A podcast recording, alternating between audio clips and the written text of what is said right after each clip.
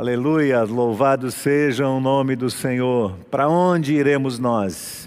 Esta foi a indagação dos discípulos para Jesus: Senhor, para onde nós vamos? Porque só o Senhor tem as palavras de vida eterna. E é verdade, o que seria da minha vida, o que seria da sua vida, se não fosse a palavra do Senhor?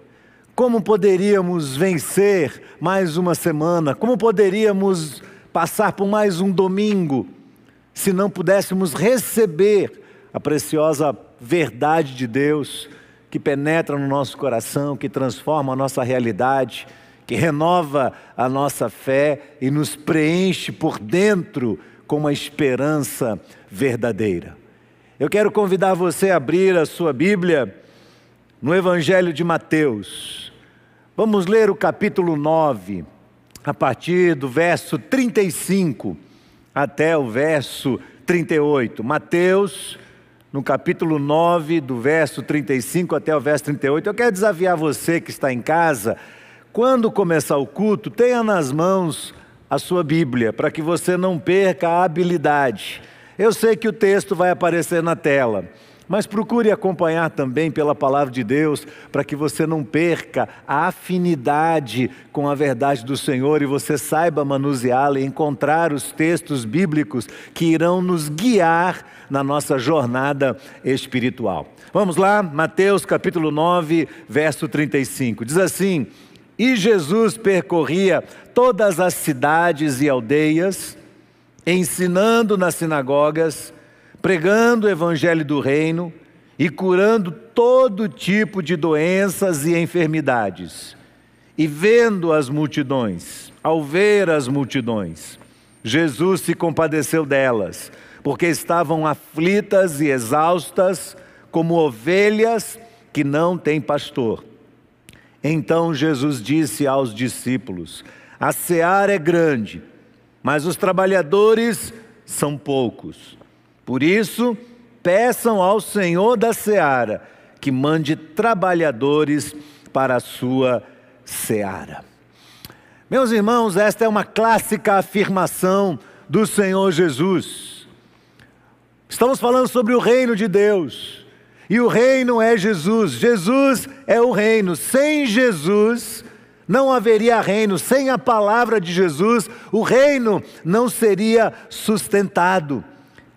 E esta minha reflexão de hoje, sem Jesus, seria uma mera perda de tempo, seria apenas uma tolice. O que torna tudo diferente na nossa experiência é a presença de Jesus. Ele é o protagonista deste cenário, deste estado que nós denominamos como o reino de Deus. Não há nada mais característico, não há nada mais absoluto do que o interesse de Jesus de trazer cura aos homens. Esta é sua principal missão e você verá essa missão de Jesus reproduzida nas suas próprias palavras que estão registradas lá em Marcos capítulo 2, verso 17. Jesus diz: "Ora, os sãos não precisam de médicos, mas sim aqueles que estão doentes." Esta era a missão de Jesus, falada, profetizada lá no Antigo Testamento, a promessa de Deus para o seu ministério, conforme aparece em Isaías, no capítulo 53. Então, meus irmãos, a razão pela qual o Deus eterno esvazia-se da sua glória, se desloca do seu ambiente perfeito e majestoso, e desce até nós, toma a forma do, do, do, homem, de homem, é introduzido ao mundo que estava dentro do pecado, mergulhado no pecado, o mundo que jazia no pecado. A razão pela qual o Senhor vem é uma só. O mundo, o nosso mundo, está terrivelmente enfermo. O mundo está moribundo. O mundo é um paciente terminal. Se você olhar ao redor de você, você verá o tempo todo pessoas que estão terrivelmente doentes, à beira da morte. Acontece que Jesus é a vida, ele disse: Eu sou o caminho, a verdade e a vida. Ninguém vem ao Pai senão por mim. Jesus é vida. e quando os laços da união deste Criador, que é Deus, com suas criaturas, quando este laço foi rompido pelo pecado, o ser humano, o homem, adoeceu em todas as dimensões. O homem adoeceu fisicamente, até a queda não havia doenças. O homem adoeceu emocionalmente e psicologicamente. E por causa disso, nesse conjunto, a sociedade adoeceu, então houve também a doença sociológica. E sobre todas as coisas, o homem adoeceu espiritualmente, está terrivelmente enfermo.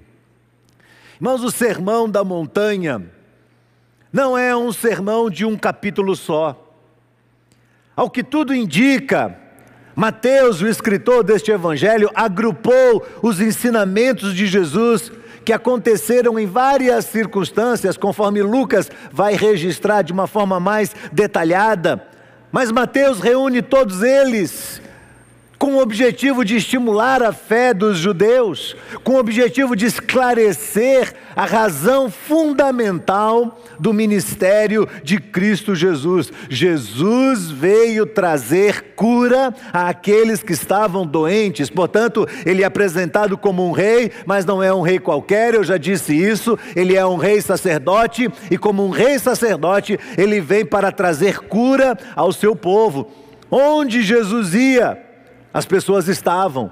Jesus caminhava exatamente na direção delas, porque o texto diz, ele olhava para as pessoas, ele convivia com as pessoas, e convivendo com as pessoas, Jesus tinha compaixão delas.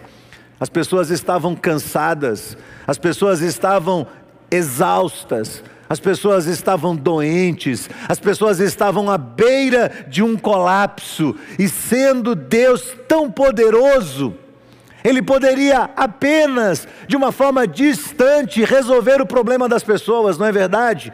Deus é Deus.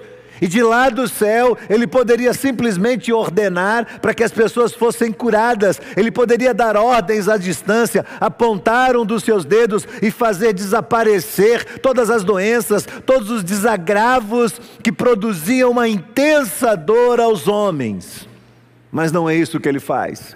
Jesus decide caminhar entre as pessoas, ele decide vir e andar onde elas estão, estar perto delas. Jesus quer tocar as pessoas, Jesus quer conversar com as pessoas, Jesus quer interagir com elas. Ele faz perguntas, ele está onde elas estão, ele vai exatamente no lugar onde elas se encontram, e ali Jesus encontra as pessoas absolutamente enfermas doentes.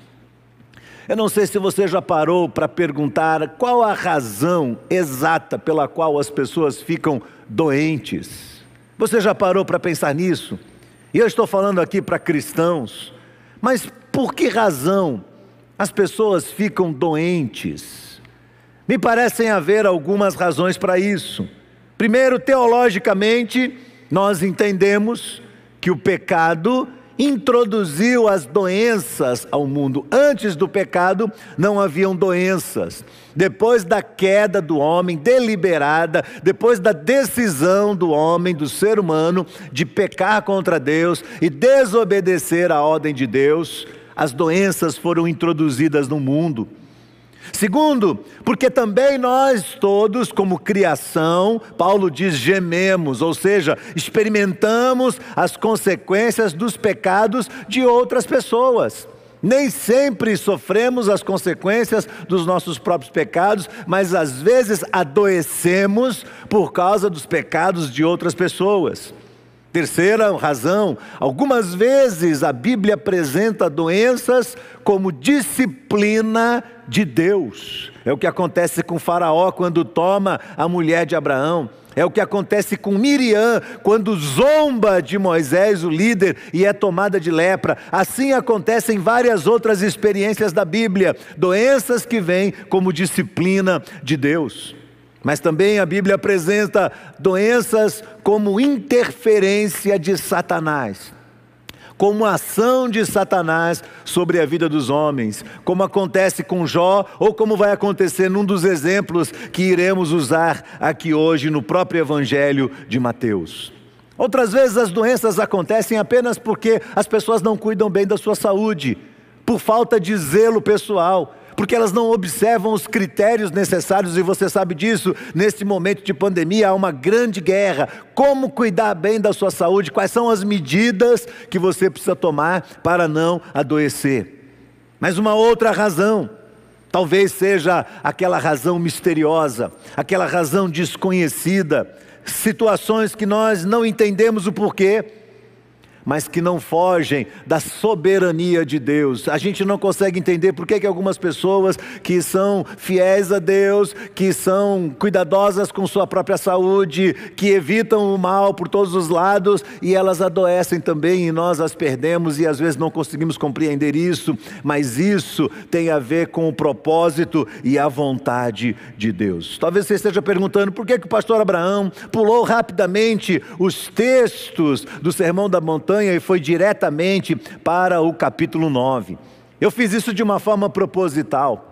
Eu avancei no Sermão da Montanha exatamente para este momento em que Jesus agora passa a explicar o Sermão da Montanha com seu exemplo de vida, com a sua forma de tratar as pessoas. Você sabe disso. Você me ouviu dizer que o Sermão da Montanha revela um enorme distanciamento entre nós e Deus, entre as nossas tendências e práticas pecaminosas e o alto nível de que é exigido por Deus.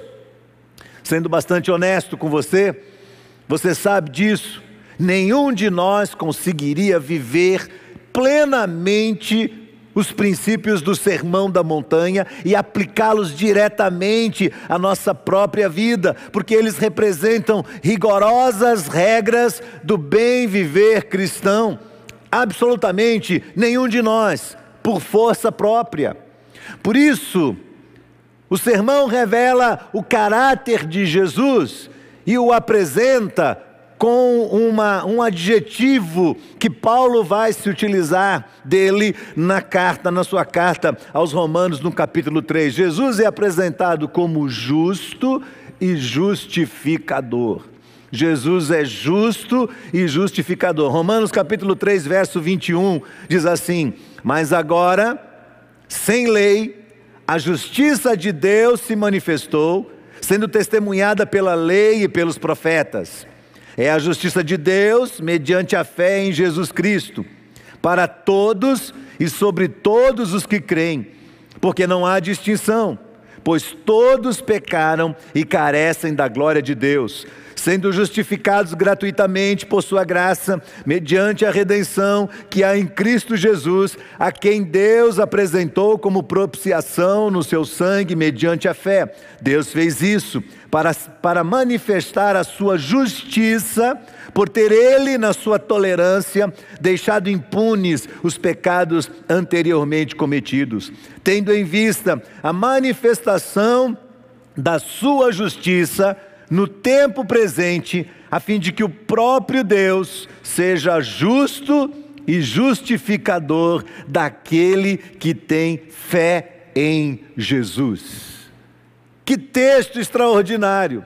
Que texto lindo! Como o nosso coração, como o meu coração foi consolado nesta semana ao ler este texto, ao perceber o caráter justo e justificador do Senhor Jesus. E este Jesus, justo e justificador, inicia o seu ministério ensinando e caminhando entre as pessoas. As pessoas que não seriam capazes por si mesmas, como eu e você, de viver intensamente todos os ensinamentos do Sermão da Montanha, e nós estamos adoecidos e o Senhor começa a andar entre as pessoas. E Mateus é um, uma das testemunhas oculares dessas peregrinações de Jesus que promoviam cura, que transformavam a falta de alegria, a falta de esperança, perdão, a falta de esperança em alegria permanente.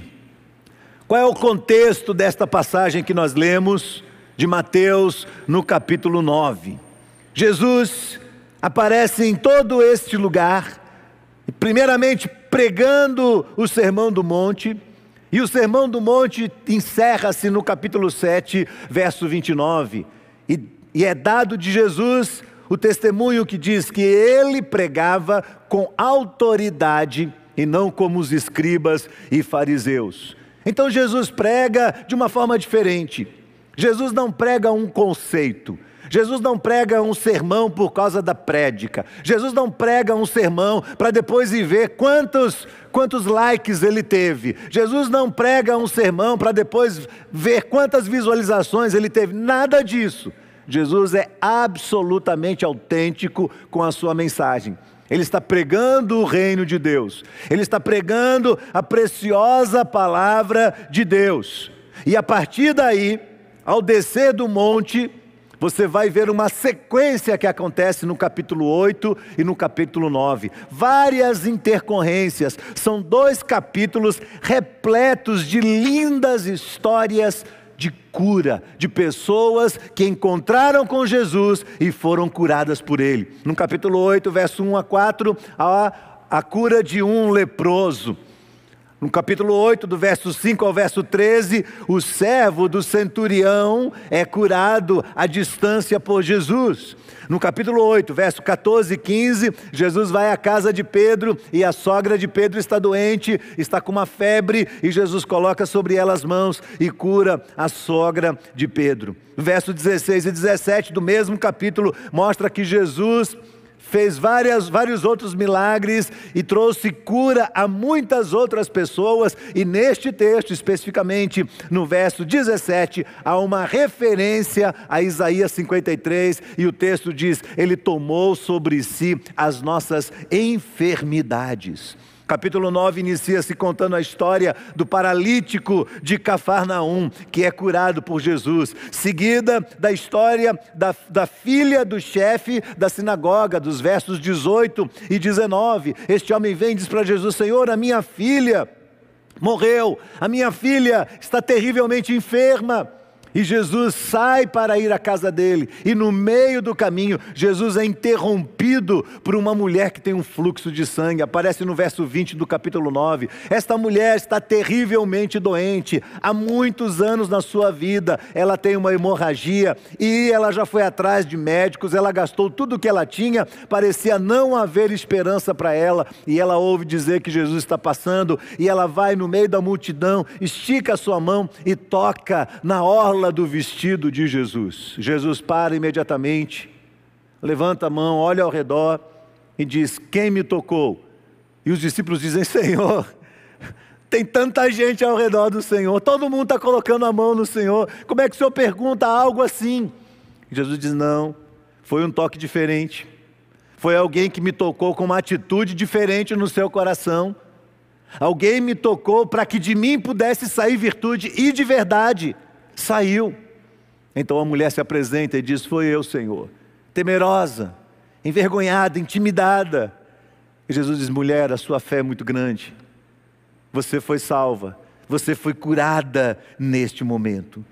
Depois Jesus continua na sua trajetória e cura a filha do chefe das sinagogas. Verso 27 a 31 conta a história de dois cegos que são curados por Jesus. E do verso 32 ao verso 34, um endemoniado ficou mudo, justamente pela presença de um ser maligno na sua vida. Esta talvez seja para nós um daqueles exemplos de uma interferência direta de Satanás na vida de uma pessoa, trazendo a doença também. Portanto, meus irmãos, vamos entender, olhando para esses textos da Escritura Sagrada, que fortalecem a nossa fé em Jesus, vamos buscar entender que é desejo de Deus que as pessoas sejam curadas. Aliás, é desejo do Senhor que nós vivamos vida e vida em plenitude, vida em abundância. Deus quer que o homem seja completo, Deus quer que o homem seja transformado em plenitude. Não é da vontade de Deus que o homem pereça. Este verbo perecer que aparece em João 3,16 significa perder a vida, perder a vitalidade, se desfazer. É o mesmo é, é a mesma expressão, é o mesmo verbo que aparece quando aquela mulher que estava perdendo o sangue, a vida está saindo de dentro dela. O Senhor chega para o leproso e fala para ele, lá no verso capítulo 8, versos 2 e 3, o Senhor diz para ele: Você quer ser curado? Ele, este homem olha para o Senhor e diz: Senhor, se o Senhor quiser, o Senhor pode me purificar. E Jesus responde para ele: Sim, eu quero. Esta é a minha vontade. Este é o meu desejo. Este é o propósito do reino que você seja curado. Pois bem, o reino de Deus veio para trazer cura sobre nós, veio para restaurar. O reino de Deus não veio para destruir. Quem veio destruir foi Satanás. Ele veio matar, roubar e destruir. Mas Cristo não.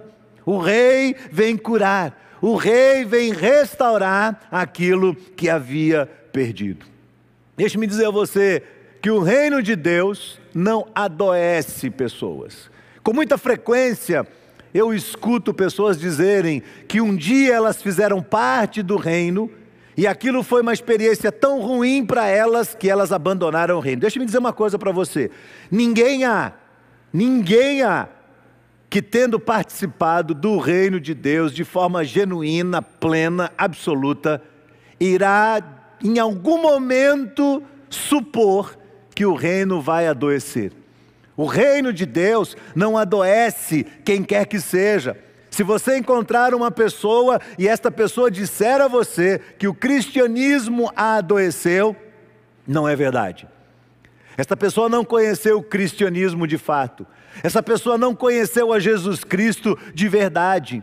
O que foi apresentado a ela foi outra sorte de evangelho, foi um pseudo-evangelho, mas não o evangelho da graça de Cristo. Eu tenho testemunhado a cura de muitas pessoas aqui na nossa igreja, aqui na IBAN. Durante este período de pandemia, Deus tem abençoado a vida de muitas pessoas, mas não só de cura física. Eu tenho visto frequentemente a, exper a, experiência de pessoas que estão sendo curadas nas suas emoções, pessoas que estão sendo plenamente restauradas em todas as dimensões da sua vida por meio de Jesus Cristo. Ora, quais são as condições para isso?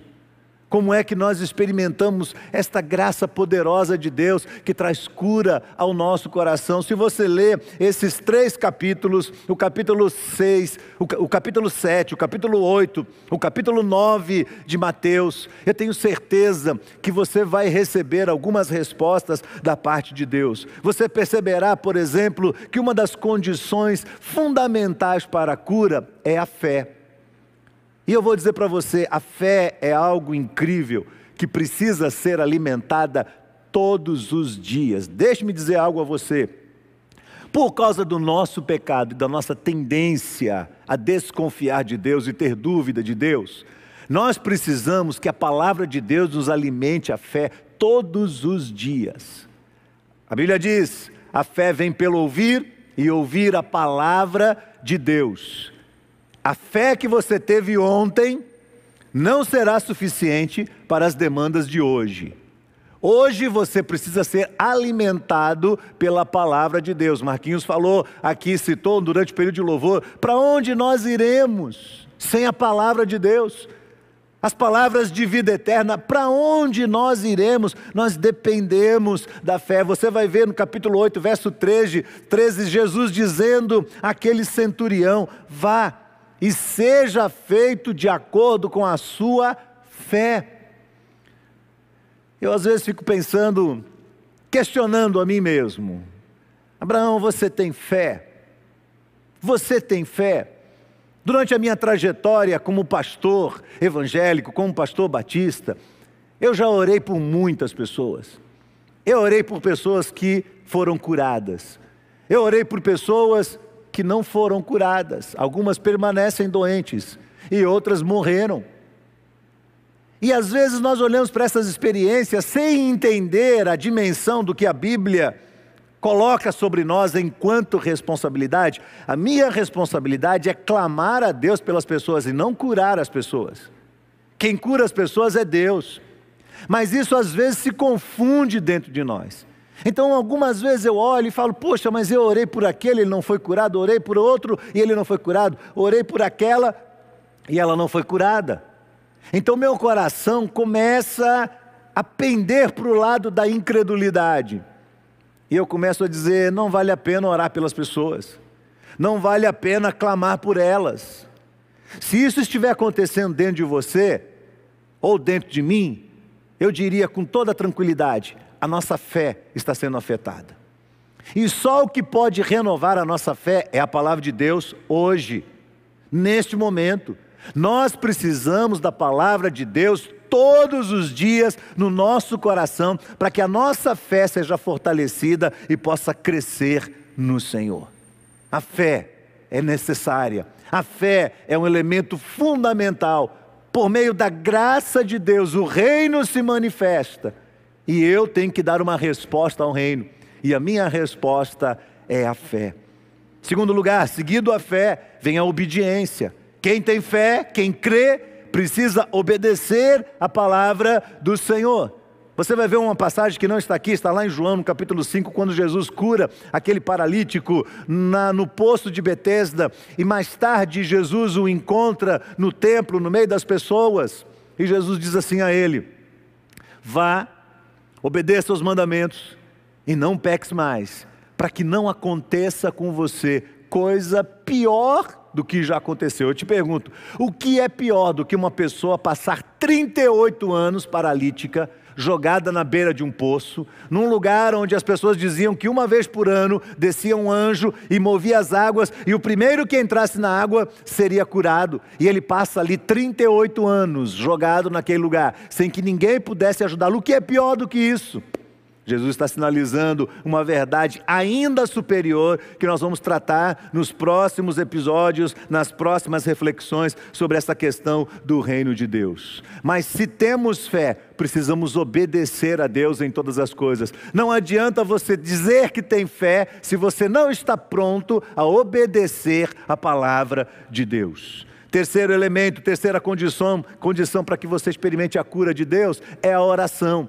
E mais, a oração de uns pelos outros. Tiago, capítulo 5, verso 16. Tiago diz: Orai uns pelos outros, confessai vossas culpas uns aos outros e orai uns pelos outros, para que sejais curados. Curados. Hoje nós vamos participar da ceia do Senhor. E quando Paulo ensina a igreja de Corinto sobre a ceia, Paulo diz que entre eles, entre os irmãos daquela igreja de Corinto, haviam várias pessoas doentes. Pessoas que haviam adoecido no seu corpo físico, pessoas que haviam adoecido na sua alma, pessoas que não se deram conta num determinado momento que elas não foram criadas para isso. Nós não fomos criados para isso. Nós fomos criados para viver em plenitude. E Paulo diz: vocês precisam, irmãos, reconhecer o corpo de Cristo. Vocês precisam reconhecer a graça do Senhor, suficiente, que nos restaura, que nos fortalece, que nos coloca de pé. Esta graça incrível, esta graça extraordinária, que Paulo sinaliza para nós em Romanos capítulo 3. Nós estamos debaixo desta graça divina. Vamos ouvir essa, essa canção neste momento. As correntes do pecado já não podem nos prender. Jesus é mediador de uma nova aliança, sumo sacerdote, o nosso Senhor. Sepultados com Cristo, ressurgimos com Ele pela glória do Pai, por seu grande poder, que nos faz prosseguir rumo ao alvo em novidade de vida. Graça, abundante graça, revelada em Jesus, o presente de Deus a nós. Graça, abundante graça, justo e justificador. Jesus Cristo é o nosso Senhor.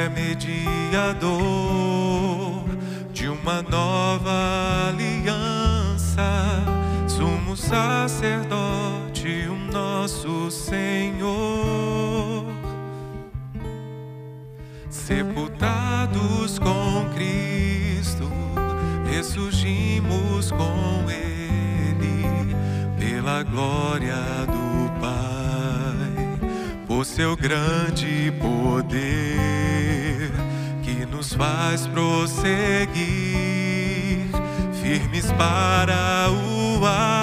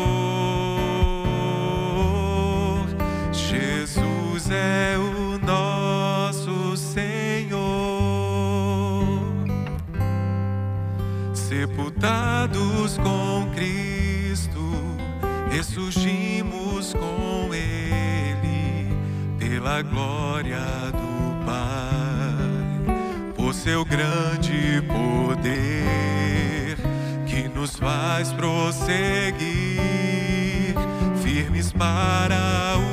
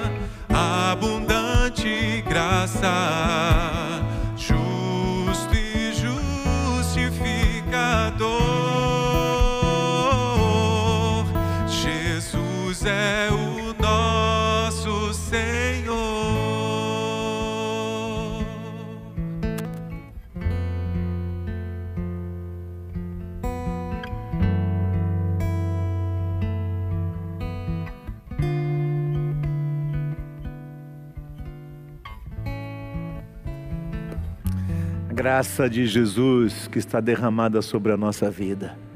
A graça de Jesus que nós podemos celebrar com os elementos da ceia do Senhor. Você deve lembrar bem o que aconteceu. Mateus relata da seguinte forma: enquanto eles comiam, Jesus pegou um pão, abençoando, partiu, deu aos discípulos, dizendo: Tomem, comam, isto é o meu corpo. A seguir, Jesus pega o cálice, tendo dado graças, o dá aos discípulos, dizendo: Bebam todos dele, porque isso é o meu sangue, o sangue da aliança, derramado em favor de muitos para a remissão dos pecados. E digo a vocês que desta hora em diante nunca mais beberei deste fruto da videira, até aquele dia em que beber com vocês o vinho novo no reino do meu Pai. Este é um momento de, de grande celebração, apesar do grau de solenidade, da importância deste momento, em que nós tomamos um pão simbolicamente e declaramos que morremos com Cristo, e declaramos que o corpo de Jesus, que foi sacrificado na cruz do Calvário.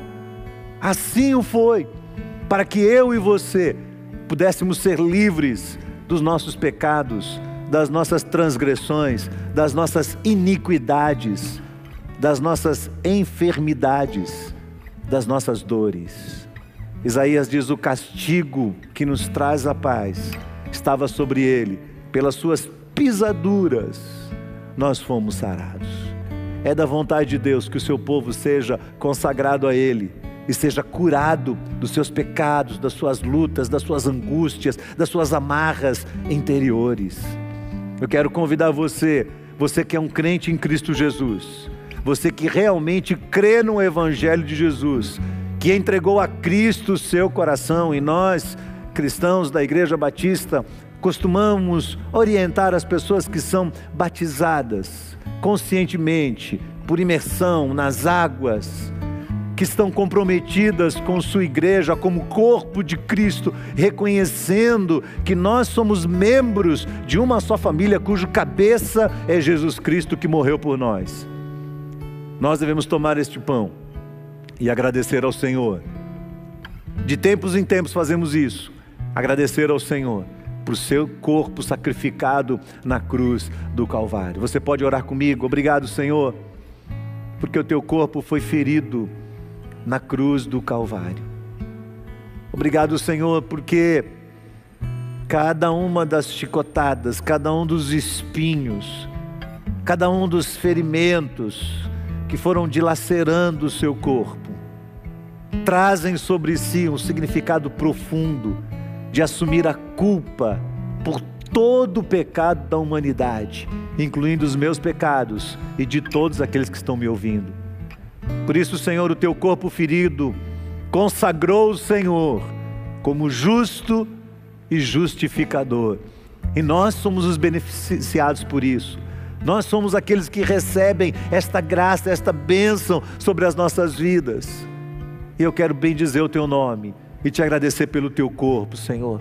Ó, oh, que nós possamos compreender isso na nossa alma, isso nos constranja. E se temos pecado contra o Senhor, que possamos confessar ao Senhor os nossos pecados, determinados a andarmos em novidade de vida. Abençoa o teu povo, Senhor, em nome de Jesus. Vamos comer juntos o pão que simboliza o corpo de Cristo Jesus, o nosso Senhor.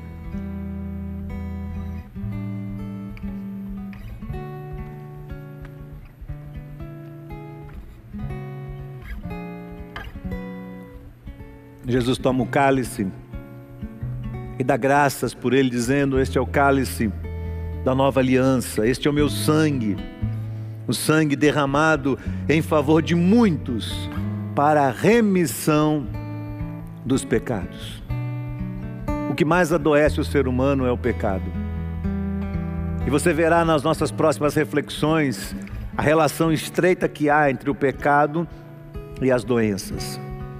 E o pecado começa sendo tratado no, instante, no exato instante em que Jesus derrama o seu sangue na cruz do Calvário, por mim e por você. João diz: Olha, Deus é luz, não há no Senhor treva alguma. Se dissermos que andamos nele, mas vivemos nas trevas, mentimos, a verdade não está em nós. Mas se andarmos na luz como ele na luz está, temos comunhão uns com os outros, e o sangue de Jesus, o seu Filho, nos purifica de todo pecado. Vamos juntos participar deste memorial nesse instante.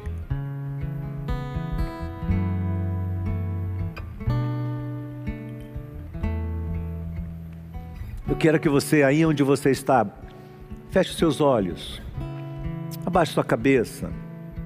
Vamos orar, vamos falar com o nosso Deus. É da vontade do Senhor que nós sejamos curados. É da vontade do Senhor trazer saúde emocional, física, espiritual ao seu povo. É da vontade do Senhor que nós possamos orar uns pelos outros e confessar nossas culpas uns aos outros para sermos curados. Eu quero convidar você a colocar o seu coração diante do Senhor neste momento. Bendito seja o teu nome, Senhor. Nós te agradecemos, Senhor, porque tua graça tem sido derramada sobre nós. E neste dia, ao participarmos da ceia do Senhor, mais uma vez, relembramos, através deste memorial, através deste momento solene, relembramos que a tua graça foi colocada à nossa disposição. Os nossos olhos se voltam para trás, para o Autor e Consumador da nossa fé, Jesus Cristo, através de quem obtivemos a vitória, através de quem tivemos aberto diante de nós um novo e vivo caminho que nos conduz à salvação, à vida eterna, Jesus Cristo, o nosso Senhor, o Santo de Deus, o justo que não cometeu nenhum pecado, o justificador, porque assumiu sobre si a culpa dos meus pecados, a culpa do pecado de todos aqueles que neste momento estão me ouvindo. Bendito seja o teu nome, Senhor. Que nós possamos lembrar disso neste dia, a nossa fé seja renovada diante do Senhor, o nosso coração se alegre, porque temos um Salvador, porque temos um Senhor, porque temos um Deus que está sobre nós, cuidando das nossas necessidades, mas não somente isso, um Deus que está atento às nossas enfermidades e possibilidades de enfermidades um Deus que estende a mão com misericórdia, um Deus que nos toca, um Deus que nos cura, o Deus que nos transforma, o Deus que nos lava, que nos limpa de todos os pecados. Nós te bendizemos, Senhor, e consagramos nossas vidas ao Senhor. Que sejamos consagrados ao Senhor na nossa experiência. Que o tempo da nossa peregrinação neste mundo seja marcado por homens e mulheres que buscam de verdade ser cheios do Teu Espírito que não estão interessados apenas em si mesmos e na sua própria vontade, mas que alimentam a sua fé diariamente pela palavra do Senhor, porque o resultado da tua palavra é de verdade o fortalecimento da nossa fé. Abençoa o teu povo nesta manhã, Senhor. Guarda-nos sobre o teu cuidado, tua bênção e tua paz.